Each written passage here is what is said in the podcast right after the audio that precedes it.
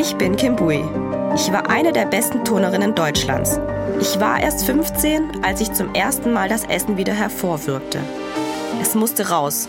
Ich durfte einfach nicht zunehmen. Von da an erbrach ich mich mehrmals. Jeden Tag. Kim Bui. Den Namen könntet ihr kennen. Fast 20 Jahre hat sie geturnt auf Spitzenniveau. Sie war ganz weit oben im Rampenlicht und trotzdem will keiner etwas gemerkt haben von ihrer Bulimie. Reden über Essstörungen im Spitzensport, das war bisher ein Tabu.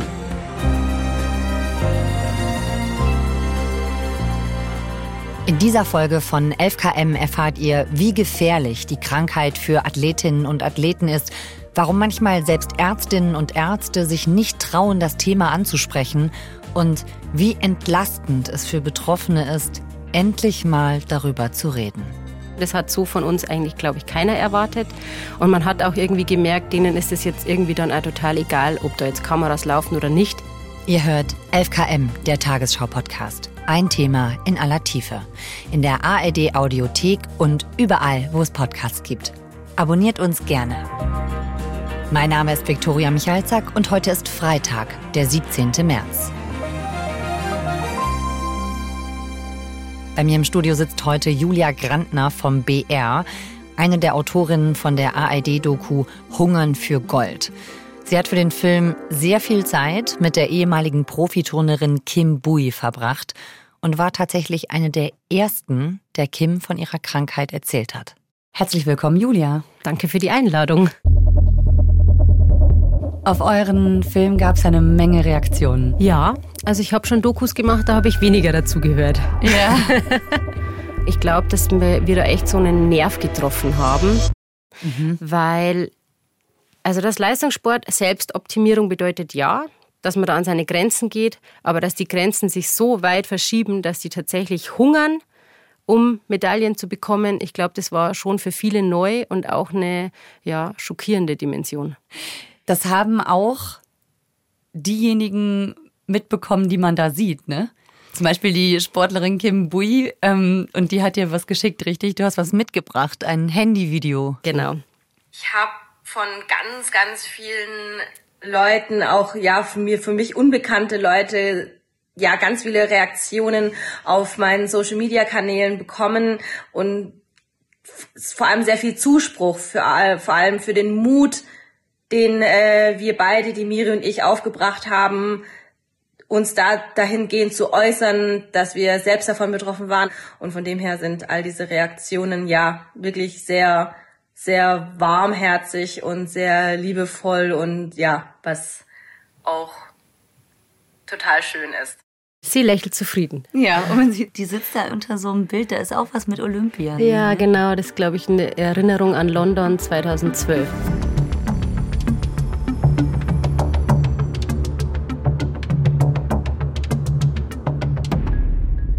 Kim Bui ist eine ehemalige Kunstturnerin, die wirklich über lange, lange Zeit ähm, erfolgreich war. Also sie hat äh, öfters die deutschen Meisterschaften gewonnen, ähm, war bei Olympia, hat da auch zweimal Bronze gewonnen und hat dann erst jetzt im letzten Sommer 2022 dann ihre ähm, Karriere beendet, die aktive Karriere und hat da auch nochmal mit ähm, Bronze im Teamwettbewerb quasi den krönenden Abschluss ihrer Karriere setzen können.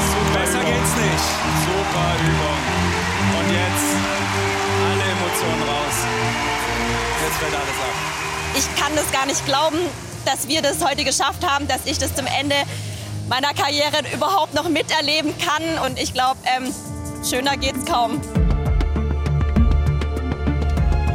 Auf die Kim kamen wir, weil die ja quasi ein Urgestein des Turnens ist. Die war ja 20 Jahre im Bundeskader und hatte dann irgendwann ähm, die Funktion der Athletensprecherin inne mhm. und hielt in dieser Funktion mal eine ja, flammende Rede vor dem Bundestag. Da ging es so um Trainerbeziehungen zu den Athleten und wie da manchmal vielleicht auch eine Unwucht entsteht, aber ging noch gar nicht so sehr ums Thema Essstörung. Trotzdem sind wir halt darauf aufmerksam geworden und dachten uns, okay, wir rufen die einfach mal an und führen ein erstes Hintergrundgespräch mit ihr. Mhm. Und haben ihr eben das Projekt vorgestellt und um was gehen soll und wie wir uns diese Doku so vorstellen. Und die Kim ist ja eigentlich ein sehr offener und kommunikativer Mensch, aber am anderen Ende der Leitung wurde es plötzlich immer stiller und stiller. Und irgendwann meinte sie nur, ich bin selber betroffen, ich hatte auch Bulimie. Hm. Und dann ging das Gespräch noch ungefähr zweieinhalb Stunden und sie hat quasi über dieses Kapitel in ihrem Leben ähm, gesprochen mit uns. Sie hat sich da eine Last irgendwie von der Seele sprechen können. Und dann haben wir gedacht, okay, die deckt so viel von diesen Aspekten ab, die wir gern thematisieren wollen. Die wäre doch eigentlich auch super, ähm, wenn sie mit uns da zusammenarbeiten würde. Ja, die wäre die richtige. Also sie fing ja ganz früh an mit dem Turnen. Mit vier Jahren ging sie ins Kinderturnen und es hat sich dann eben so ähm, ja, herauskristallisiert, dass sie da talentiert ist und wurde auch gefördert und ähm, ging dann eben Richtung Leistungsturnen. Ja, das hat sie letztens auch in einer Sportsendung in einem Interview erzählt. Es fing damit an, dass meine Trainerin damals gesagt, hat, da war ich 15, ja, ähm, ja, vielleicht achtest du mal ein bisschen mehr auf dein Gewicht. Oder das kam dann immer öfter so, ja, vielleicht nimmst du mal ein bis zwei Kilo ab, dann würde dir das leichter fallen.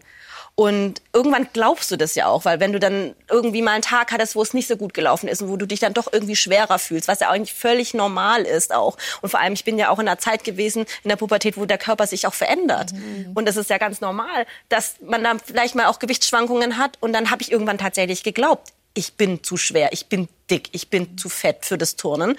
Und dann habe ich angefangen, mein Essen zu reduzieren, habe versucht, weniger zu essen. Ich habe versucht, die Kohlenhydrate wegzulassen. Ich habe immer noch gleich gewogen, aber es hieß immer noch, ja, nimm doch mal ab, versuch mal abzunehmen. Lass die Kohlenhydrate weg, lass das Reis weg. Und ich dachte mir so, ich kann doch kein Reis weglassen, weil das ist, was wir immer essen zu Hause. Und dann war dann irgendwann der Umkehrschluss, wo ich mir sagte, okay, dann muss ich das essen oder möchte das essen, habe es in mich hineingestopft und dann kam das schlechte Gewissen. Und dann muss das wieder raus.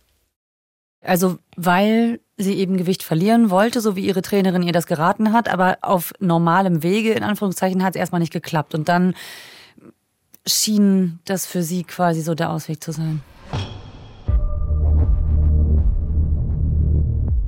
Schien für sie eine gute Lösung zu sein mhm. und ähm, das ähm, Fatale, dass auch erstmal positive Rückmeldungen dann kamen. Mhm. Hey, du siehst ja gut aus und hey, die Übung geht jetzt auf einmal noch viel besser. Mhm. Und das hat sie natürlich da drin total bestärkt. Und okay. das war so ein Teufelskreis, dass sie da, ich glaube, sechs, sieben Jahre nicht mehr rauskam. Ja, aber die Erfolge waren da. Ja, es ist natürlich, ich sag mal, für die Psyche schlecht, wenn dann erstmal Erfolge kommen, ne? Auch sportlich, gerade wenn sich so alles darum dreht. Ja, total. Aber das ist was, was sich durch unsere Recherchen zieht. Mhm. Also, ich sage jetzt mal verkürzt dargestellt, so ähm, in der normalen Bevölkerung oder in der breiten Bevölkerung rutscht man da vielleicht auch ab wegen Schönheitsidealen, weil man schlank sein will, gut aussehen, ähm, in die Hose passen. Beim Spitzensport ist das ganz klar einfach, man will erfolgreicher sein. Mhm. Also dieses Dogma, gerade im Skispringen, leicht fliegt weit oder dünn springt hoch, mhm. ähm, das ist da der Antrieb. Gibt es so bestimmte Sportarten, die dann besonders hohes Risiko haben? Ja, es gibt definitiv bestimmte Sportarten, die risikoreicher sind jetzt, dass da an Essstörungen ähm, die Sportler und Sportlerinnen erkranken. Zum Beispiel ähm, ästhetische Sportarten, wo ja eben auch immer das Äußere noch mitbenotet wird. Also zum Beispiel eben Turnen, mhm. Ballett. Ja. Cheerleading. Ähm, es gibt wenige Zahlen auf diesem Feld, aber eine ist ja zum Beispiel, dass in diesen ästhetischen Sportarten 42 Prozent der Frauen an Essstörungen leiden. Das ist ja fast die Hälfte. Ja, fast jede zweite. Und als ich dann endlich mal eine greifbare Zahl äh, recherchieren konnte, war ich da auch so, okay, mhm. es ist ein Thema. Vorher war es oft so ein Gefühl. Ja. Und jeder hat mal so ein bisschen was gesagt, aber das ist so eine Zahl und du denkst dir, was? Mhm. So viele. Dass das überhaupt erhoben werden kann. Ne? Also fragt man sich auch, gibt es da nicht noch ein Dunkelfeld? Woher ist diese Zahl? Diese Zahl ist vom Bundesfachverband Essstörungen. Mhm. Und die haben noch eine zweite Zahl, nämlich wie viele Männer betroffen sind. Und da ähm, wurde uns genannt, dass 22 Prozent der Männer, die Antigravitationssportarten betreiben, die sind eben auch von Essstörungen betroffen. Und das sind zum Beispiel Skispringen, hatten wir ja gerade, Klettern oder Hochsprung. Also wo mhm. eben einfach das Gewicht eine Rolle spielt, um ja erfolgreicher zu sein. Mhm. Okay. Also auch nicht gerade wenig, 22 Prozent. Mhm. Aber ja, wie du schon sagtest, also ich glaube auch die Dunkelziffer, die ist hoch. Ja, das müssen wir an der Stelle vielleicht mal ganz deutlich sagen. Essstörungen sind irre gefährliche Krankheiten. Also auch Krankheiten, an denen man auch sterben kann. Ja, also gerade bei der Magersucht, das ist tatsächlich die psychische Erkrankung mit der höchsten Sterblichkeit. Zehn Prozent der Erkrankten sterben daran. Und ähm, man hat einfach langfristige Folgen, die man seinem Körper dazufügt. Also ähm, bei Frauen ganz oft, dass der Zyklus total durcheinander kommt, die Periode ausbleibt, aber das führt bis hin zur Unfruchtbarkeit. Mhm. Man schädigt die Knochen.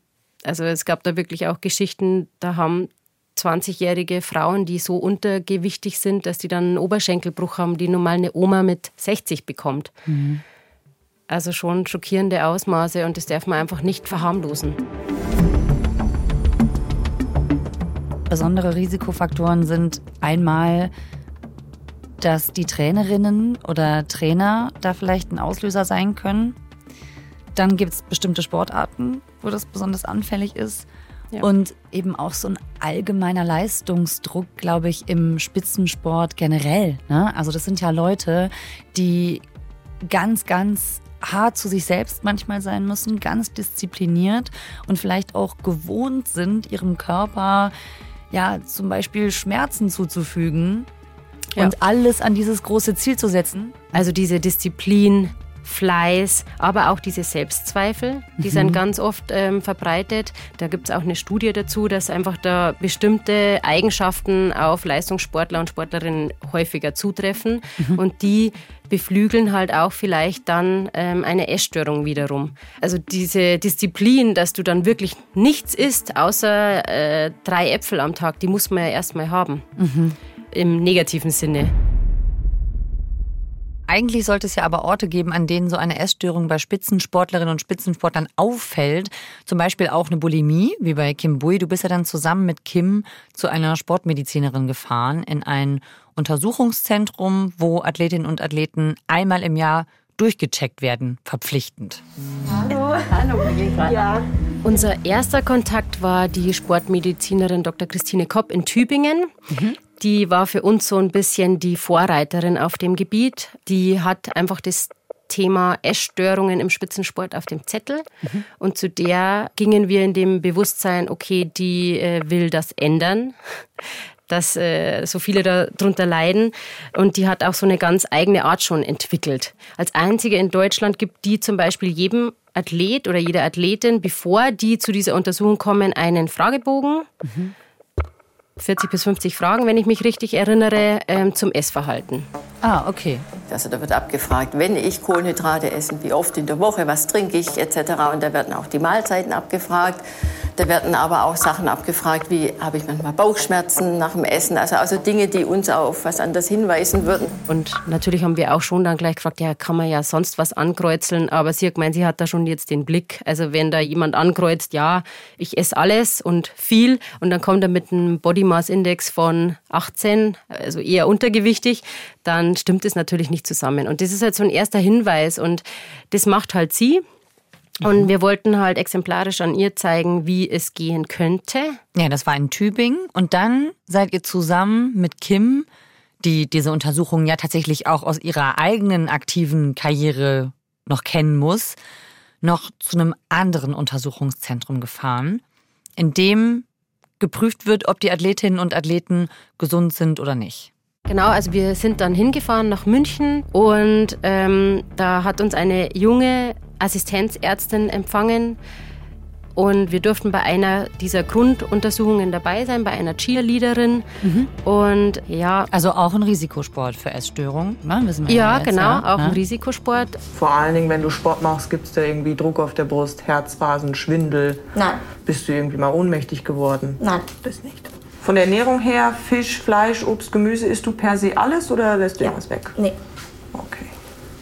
Und machst du so klassisch drei Hauptmahlzeiten oder gibt es da irgendwelche Abstände? Äh, ich frühstücke eigentlich nie, mhm. also nur Mittagabend. Mittagsabends. Und ja. irgendwie Zwischenmahlzeiten oder ähnliches? Fast gar nicht. Okay. Und mhm. dann kommt aber von der Ärztin eben in diesem Moment gar keine Nachfrage. Mhm.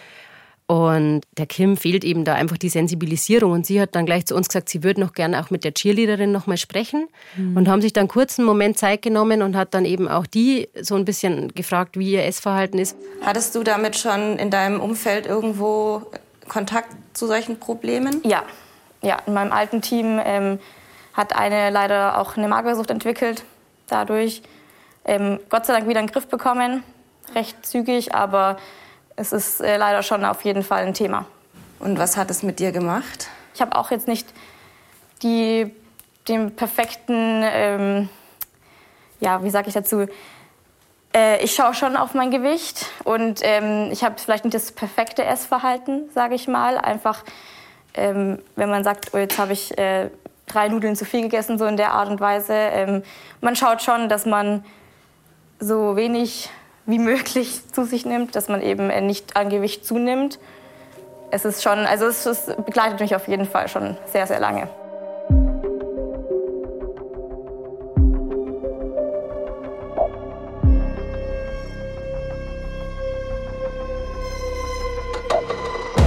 Und dann, was sagt die Ärztin? Und ich kann besten Gewissens sagen, dass du sporttauglich bist. Super, das ja? freut mich. Das Dankeschön. ist für dich? Perfekt. Fragen, Wünsche? Nee, eigentlich nicht. Ich bin zufrieden. Dankeschön. Bist zufrieden? Ich bin zufrieden. Perfekt. Also diese Grunduntersuchung hat das Ziel, dass man eben dann die Sportler in drei Kategorien einordnet. Also entweder sporttauglich, das gibt grünes Licht, das ist wie ein Ampelsystem, oranges Licht, also ähm, unter Voraussetzungen. Also manche müssen dann eben nochmal zum Orthopäden oder manche müssen zum Frauenarzt. Mhm. Und die werden also nochmal kontrolliert. Und es gibt eben Rot. Und das bedeutet sofortige Sportsperre. Der Athlet oder die Athletin darf an keinem Wettkampf mehr teilnehmen. Mhm. Also schon ein harter Einschnitt. Ja. Aber es gibt da eine Ampel eben vom Internationalen Olympischen Komitee und die besagt ganz klar, bei einer Essstörung ist rot zu ja. setzen. Ja. Und Kim fragt diese Ärztin eben, würden Sie jetzt bei einer Essstörung eben sportuntauglich schreiben? So wie es eigentlich vorgeschrieben ist. Genau. Ja. Und die Ärztin, also eine junge Assistenzärztin, aber nichtsdestotrotz sagt dann eben, sie würde das nicht machen, mhm. weil sie das einen zu großen Einschnitt in einem Sportlerleben findet. Für mich persönlich wäre das kein Grund, jemanden sportuntauglich zu schreiben. Sportuntauglich heißt, der Athlet oder die Athletin darf zumindest bis zur nächsten Untersuchung, bis ich diese Sportuntauglichkeit aufhebe, an keinem Wettkampf mehr teilnehmen, worauf man ja sein Leben lang zum Beispiel trainiert, ja, sei es WM, EM, World Cup, Olympia. Ja, wenn ich dem dieses Ziel wegnehme, schwierig. Ja?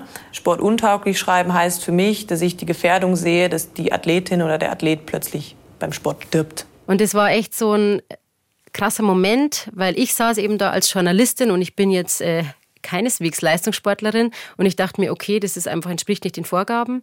Und die Kim hat schon anders reagiert, weil sie sagte so, ja, in meiner aktiven Zeit ging es mir genauso, hätte mich da jemand rausgenommen, wäre das halt für mich natürlich also Drama gewesen. Klar, natürlich ist das eine Katastrophe, wenn man darauf hinarbeitet, aber naja. Aber deswegen war für Sie ja auch so prägend ähm, der Satz von der Sportmedizinerin in Tübingen. In München wurde mir erzählt, dass wenn man jemanden sportuntauglich schreibt, das ja etwas ist, wo man die Grundlage eines Athleten oder einer Athletin quasi damit nimmt. Wie sehen Sie das? Natürlich nimmt man die Grundlage, aber wir brauchen als Sportmediziner ja einen professionellen Abstand zu den Athleten. Als Grundvoraussetzung, damit ich solche Entscheidungen treffen kann. Und solche Entscheidungen muss ich treffen, weil ich ja, ich bin ja als Arzt für die Gesundheit zuständig und nicht für den Erfolg des Athleten. Da wurde mir noch mal deutlich, was das mit dem Körper macht, wenn man so lange in so einer Krankheit drin steckt. Und das war mir vorher auch nicht so richtig bewusst und ich glaube auch vielen anderen draußen nicht.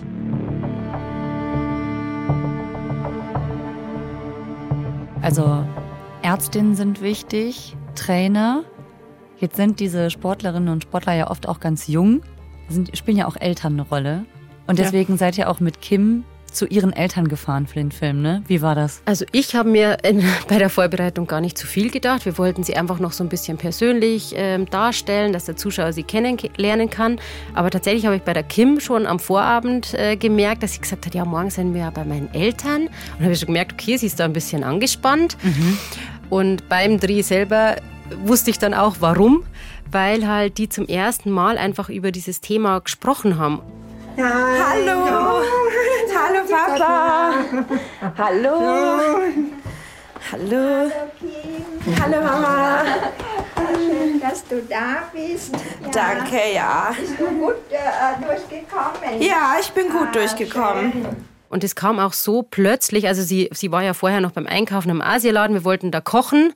Und also das heißt, es war gar nicht geplant, dass Sie darüber sprechen, über das Thema? Also die Regieanweisung war dann eigentlich, ähm, Sie sollten sich an den Küchentisch setzen und alte Fotos anschauen.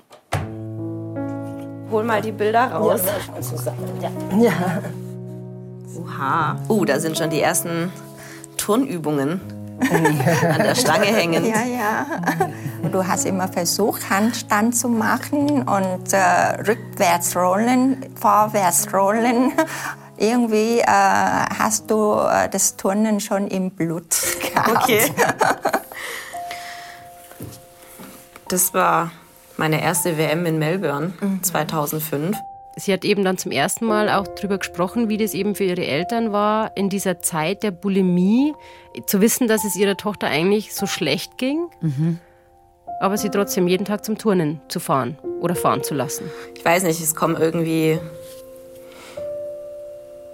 ja, irgendwie alte Erinnerungen hoch, weil eigentlich ging es mir zu der Zeit gar nicht so gut. Also ich hatte damals tatsächlich das Thema eben mit der Bulimie schon gehabt damals und mhm. weiß nicht, wann ist euch das vielleicht auch aufgefallen, dass ich dieses Problem der Essstörung habe oder hatte? Ja, äh, äh, damals äh, haben wir gemerkt, dass du äh, sehr stark unter Stress und, äh, äh, und das Problem habe hab ich dann, dann erfahren erstmal nicht direkt von dir, sondern von deiner äh, äh, Psychotherapeutin. Mama, wie war das für dich, wenn du immer so viel Gutes und leckere Sachen gekocht hast und aber du wusstest, das Problem da ist, dass ich dann vermutlich oder wahrscheinlich dann aufs Klo renne und mich da wieder erbreche? Ja, also das war äh, damals auch sehr äh, eine sehr schwere Zeit für mich, also äh, das Ganze so zuzusehen und das hat mir sehr leid getan. Aber was konnte ich denn dagegen machen, wenn es für dich also alles zusammen so, so viel äh, war? Ja, also ich habe erstmal schon echt gestaunt. Ich saß, also du kriegst ja als ähm, Regisseurin immer so einen kleinen Monitor und sitzt jetzt nicht direkt neben denen am Tisch, sondern hat auch so ein bisschen Abstand und da war ich dann auch ganz froh drüber, weil es ging dann eben schon ans Eingemachte. Das hat so von uns eigentlich, glaube ich, keiner erwartet. Und man hat auch irgendwie gemerkt, denen ist es jetzt irgendwie dann auch total egal, ob da jetzt Kameras laufen oder nicht. Die hatten einfach Redebedarf. Ihr wolltet nicht eingreifen äh, in diese Situation, aber ihr hättet mich dadurch aber auch schützen können. Ja, schütz, äh, schützen, dann, dann kommt hundertprozentig, wenn ich auf deine Seite, äh, dann hundertprozentig hat Konflikt mit der Trainerin. Das ist so. Deshalb habe ich gesagt, nee, das darf ich auf keinen Fall äh, irgendwas machen, weil das, das, das Turnen ist für dich so wichtig. Deshalb äh, haben wir zwar äh, gewusst, das Problem, wo das Problem liegt, aber wir können dir eigentlich äh, gar nicht äh, helfen.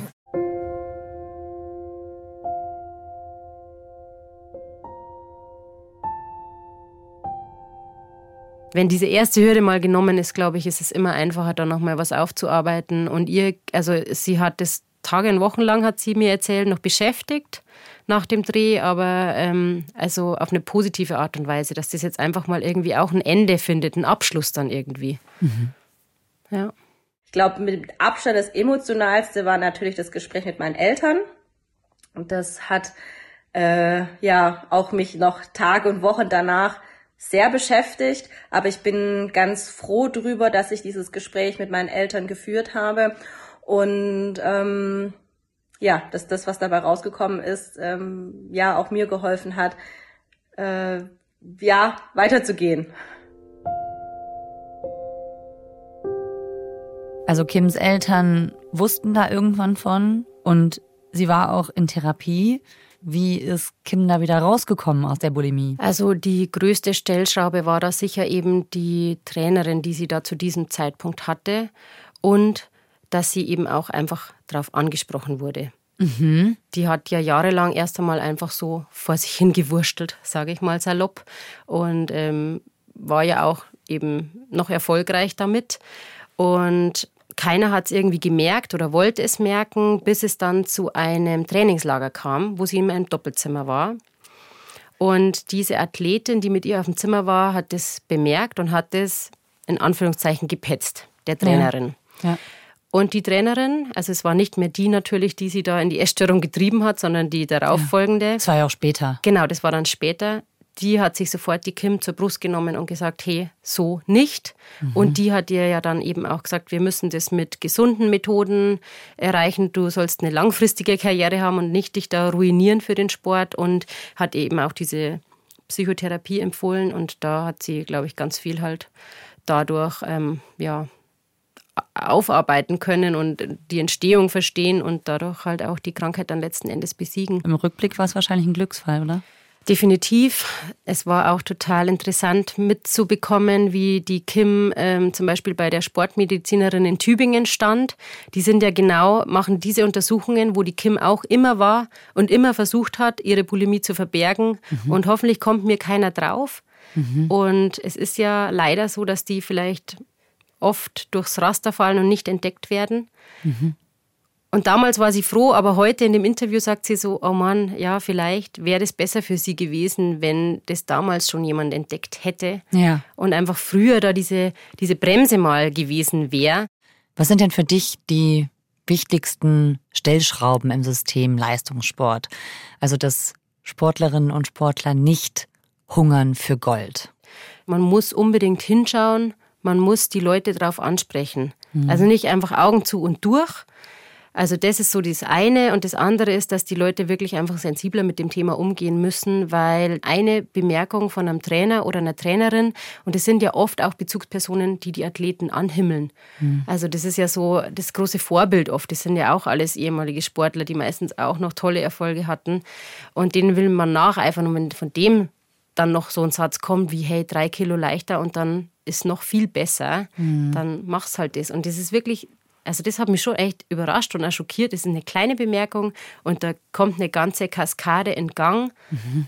und es endet heute halt echt fatal.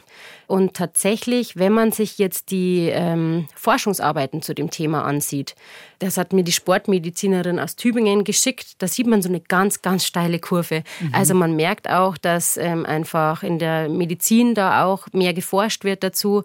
Das Thema kommt einfach erstmal auch in den Köpfen an, in den Forschungsarbeiten. Und ich glaube, ähm, das ist einfach auch ganz wichtig. Und zuletzt vielleicht beim Deutschen Olympischen Sportbund. Da gibt es wohl Gespräche, dass die nach dem Vorbild von Tübingen auch so ein Ernährungstagebuch bei diesen Grunduntersuchungen verpflichtend einführen. Mhm. Also auch die haben vor, dass man da ein bisschen genauer hinschaut in Zukunft. Mhm. Okay, dann hoffen wir mal, dass das was bringt. Ja, das würde mich schon auch freuen. Also auch wenn ich jetzt keine Leistungssportlerin selber bin, aber wir schauen ja alle gern zu, wenn die Skispringen oder Eiskunst laufen und wenn man sich dann denkt, okay, die machen sich jetzt nicht kaputt für diesen sportlichen Erfolg, wäre es ja auch als Zuschauer oder Zuschauerin noch ein schöneres Gefühl. Ja. Danke, Julia, dass du uns davon erzählt hast. Sehr gerne. Danke für die Einladung. Hungern für Gold. Den Film, den Julia Grantner zusammen mit Robert Grantner und Nick Golüke gemacht hat, findet ihr in der ARD Mediathek. Verlinken wir euch in den Shownotes. Dort findet ihr auch Hilfsangebote, falls ihr selbst von einer Essstörung betroffen seid. Uns, 11KM, der Tagesschau-Podcast, findet ihr in der ARD Audiothek und auf allen anderen Podcast-Plattformen, wo ihr uns natürlich sehr gerne abonnieren und bewerten könnt. Darüber freuen wir uns wirklich sehr.